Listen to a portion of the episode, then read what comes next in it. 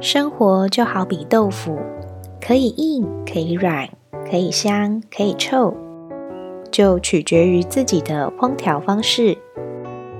虽然我还是一样，呃。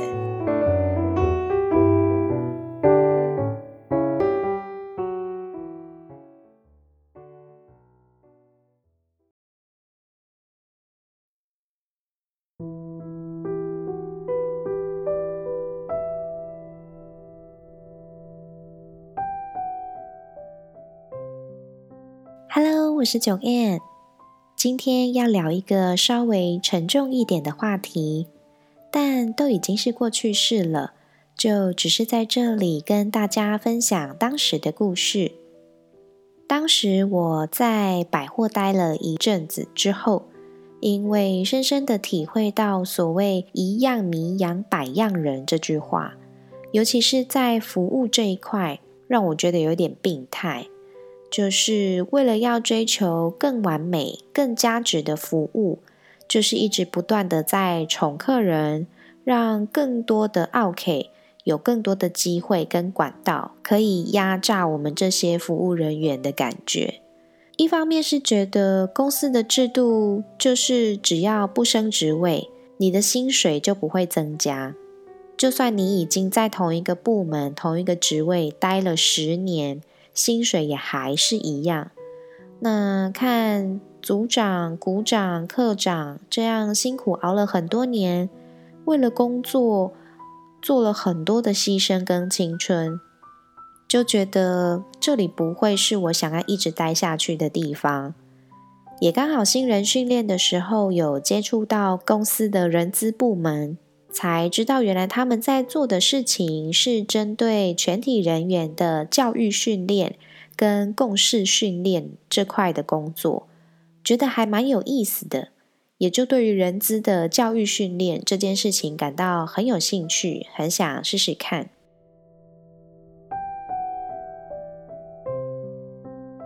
在还没提离职之前，我就已经先开始在找工作了。确定面试之后高几率会录取，我才跟公司提离职。那当时的主管都想办法要未留我，用了很多方式说服我，说我现在还年轻啊，其实可以再多待一些时间，会学到更多东西。甚至跟我说，觉得我很适合领导啊，想要把我升上去做组长的位置。但可能当时真的是对服务业这件事情很厌倦了。而且也沉浸在教育训练这个工作的好奇里面，我很快就拒绝再继续留在公司，也不愿意接受升职位的未留。那时候的自己可能完全没有发现，其实我不是只是针对服务业这件事情感到厌倦，而是我自己开始对很多原本有兴趣的事情都已经产生了反感。我是一个对自己做事情要求不低的人，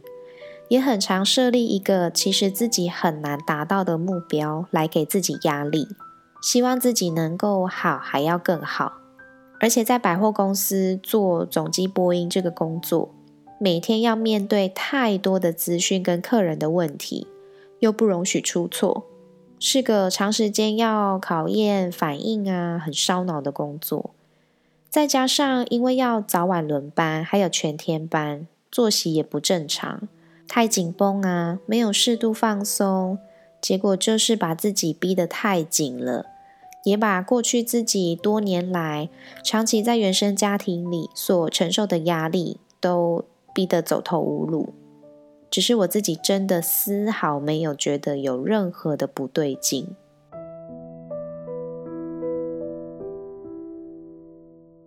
后来换到一家主要引进外籍劳工以及处理派遣工作的人力中介公司，我待的职务是教育训练专员。工作内容大概是训练公司的业务，我们要安排内部讲师做授课，掌控进度、整理反馈以及追踪课后的一些绩效等等的事情。当时面试的时候，主管讲的很有自己可以发挥的空间，他也说他一定会保留机会让我好好表现。但其实真的进去公司工作之后，我才慢慢发现很多事情好像不是我自己原本想象的那样。这份工作其实我只有做不到三个月，虽然开始接触业务之后，跟原本面试说的好像有点不太一样，但主要的离职原因不是只有工作内容，而是公司整体的问题。公司的部门职权分得很不清楚，感觉制度蛮乱的。一下子这个东西要给 A 部门主管负责，一下子又说是 B 部门主管才能决定。那我们部门的主管虽然是挂乡里，但他却是来公司一个月左右的新人而已。其他很多部门的主管其实都不太理他，他讲的话也很没有分量，导致我们下面的人其实非常难做事情，每天都像无头苍蝇一样，不知道这件事情到底要找谁确认。再来是我们部门的主管，又突然说因为私事，所以离职了。我们就更变成没有人要的孤儿一样，要做的事情没有人要理我们，但是有好几个主管想要抢着管理我们的部门。突然觉得不知道自己现在到底在干嘛，所有的事情好像都会白忙一场，功亏一篑，又生气又无奈，又难过又无助。最后就放弃挣扎，跟公司提离职了。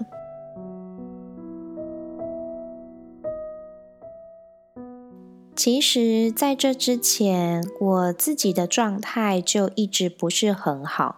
动不动就是突然大发脾气，情绪起伏非常不稳定。只是很微小的一件事情，我也可以像是把它用显微镜放大再放大来看。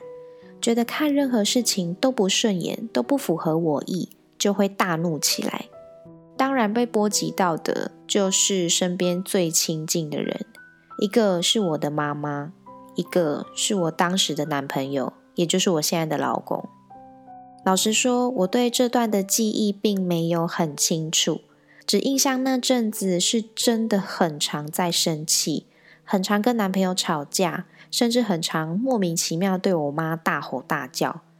听说我情绪反复无常的症状非常严重，严重到有一次我跟男朋友去小吃店吃饭，点完餐之后就找位子坐下来，那他就先去拿餐具。在这之前，我们都还有说有笑，都好好的，都没事。那当时我心里面想说，我想要用汤匙吃饭。我却看着他拿着筷子走过来，我整个人就牙起来，噼里啪啦把他骂得一无是处。突然觉得他当时好可怜哦，每天面对我都要心惊胆战，生怕哪一句话还是什么举动又要把我给惹毛了，当场又把他当成炮灰。甚至对我妈也是，就也没有什么很严重的事情，但是我就是会很大声的对他说话。很不耐烦的对他发脾气，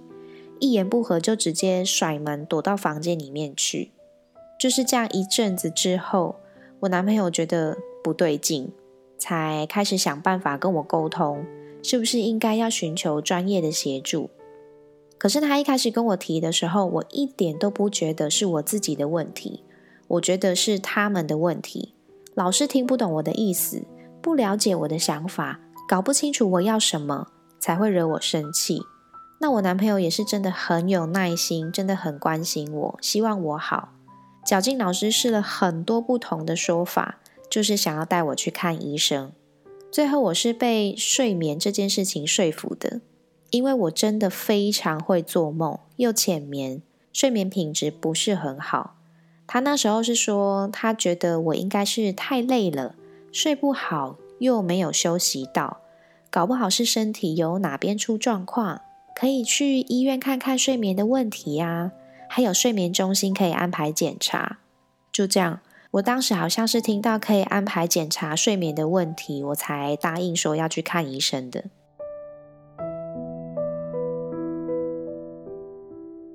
没记错时间点的话，我去看医生的时候，应该是还没离开那间人力公司。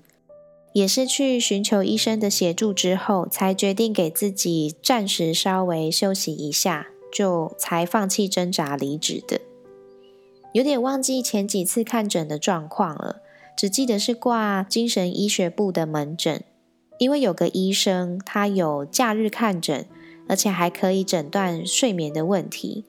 现在事后想起来，才觉得自己好像有点被 半拐半骗去的。门诊之后也真的有安排去睡眠中心检查，印象很深刻，就是睡前会在你身上粘一堆东西，尤其是头，用一种稠稠黏黏的胶粘好几条线在头部，重点是那个还很难洗掉。我回去之后洗了好久的头才洗干净，反正就是要准备仪器做侦测嘛，就在那睡一晚。我只记得晚上的医院真的很冷，那个空调有种会让我失温的冷。那天晚上是我男朋友载我去医院，也没地方让他睡，所以只好留我一个人在那。他先回去他家睡，隔天一大早再过来接我。那门诊的时候，医生就会问很多问题呀，也会听我男朋友说我的状况，问我的感觉。问我发生过什么事情之类的，那他后来诊断的结果就是我有所谓的强迫性人格以及广泛型焦虑症。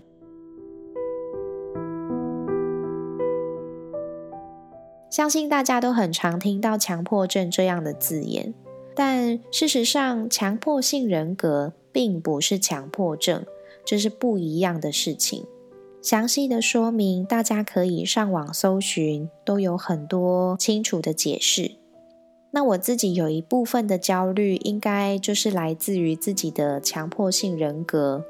例如，我自己会很在意一些很微小、很细节的事情，像是看到门留了一个缝没有关好，我就会很受不了的去关上。但那不是我房间的门，也不是我们家的门，就是任何的门。我只要觉得它没关好，我就会默默的想要去把它关起来。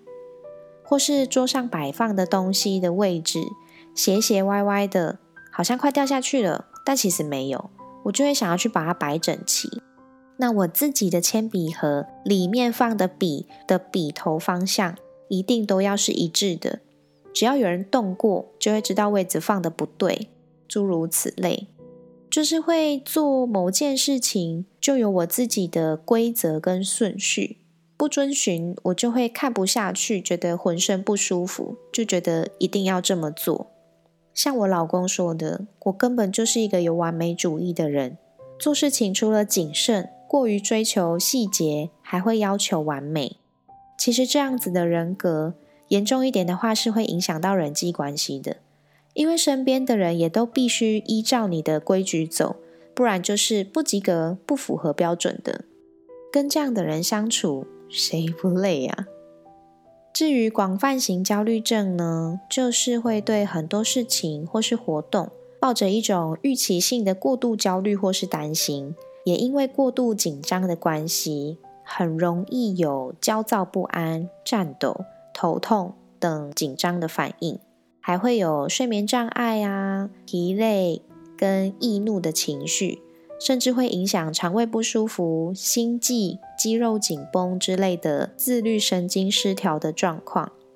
而我呢，就是做任何事情都会事先过度的担心，一直往坏的地方想，怕哪边会做不好，也影响了睡眠，很容易头痛、会颤抖、疲累、易怒。还有肠胃问题，当然除了我自己给自己造成的压力以外，还有家里给我的压力，不管是酗酒的父亲带给我的负面影响，还是各种情绪勒索、被过度控管，或是被给予过高的期待等等，从我懂事的年纪就开始一点一滴慢慢累积在心里面，只是我都选择逃避，不愿意去面对。才会累积到后来承受不住，突然一次爆发出来。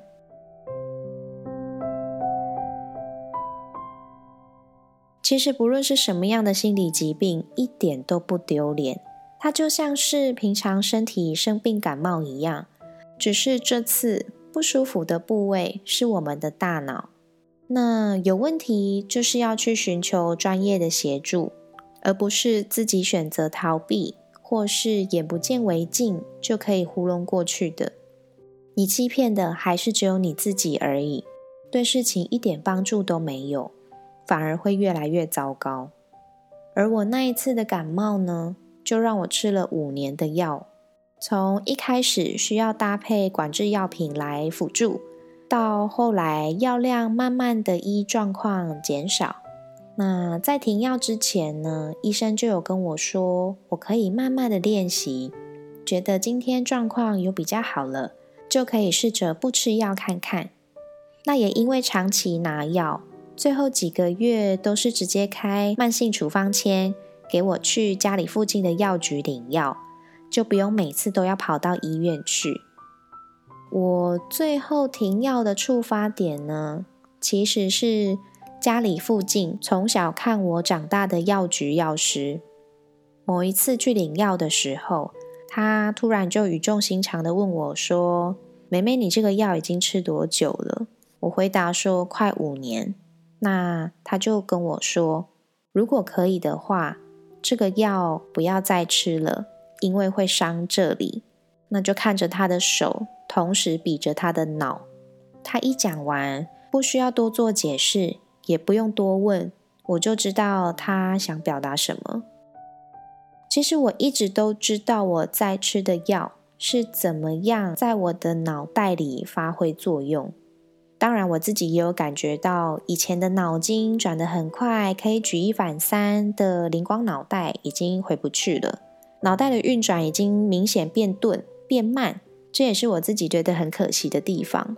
但是没办法，以前就是因为脑筋转得太快了，一直不停的在运转，而且我不知道要怎么让它休息，所以才会影响我的睡眠，才会一直做梦，才会变到后来。就是过度焦虑。就在那次药师跟我说完建议之后，我就真的决定这次领完药我就再也不吃了。不过这边要提醒大家哦，停药这件事情必须是要跟医生沟通过、确认过才可以的，不能擅自停药，后果是很难预料的。也许你会前功尽弃，功亏一篑。甚至是变本加厉都有可能，你没有办法预期你自己停药后的后果会是怎么样。那我是因为医生已经有跟我说过，我可以试着慢慢戒断了，才停药的。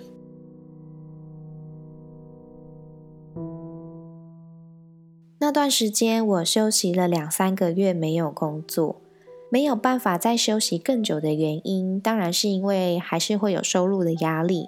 不工作真的不行。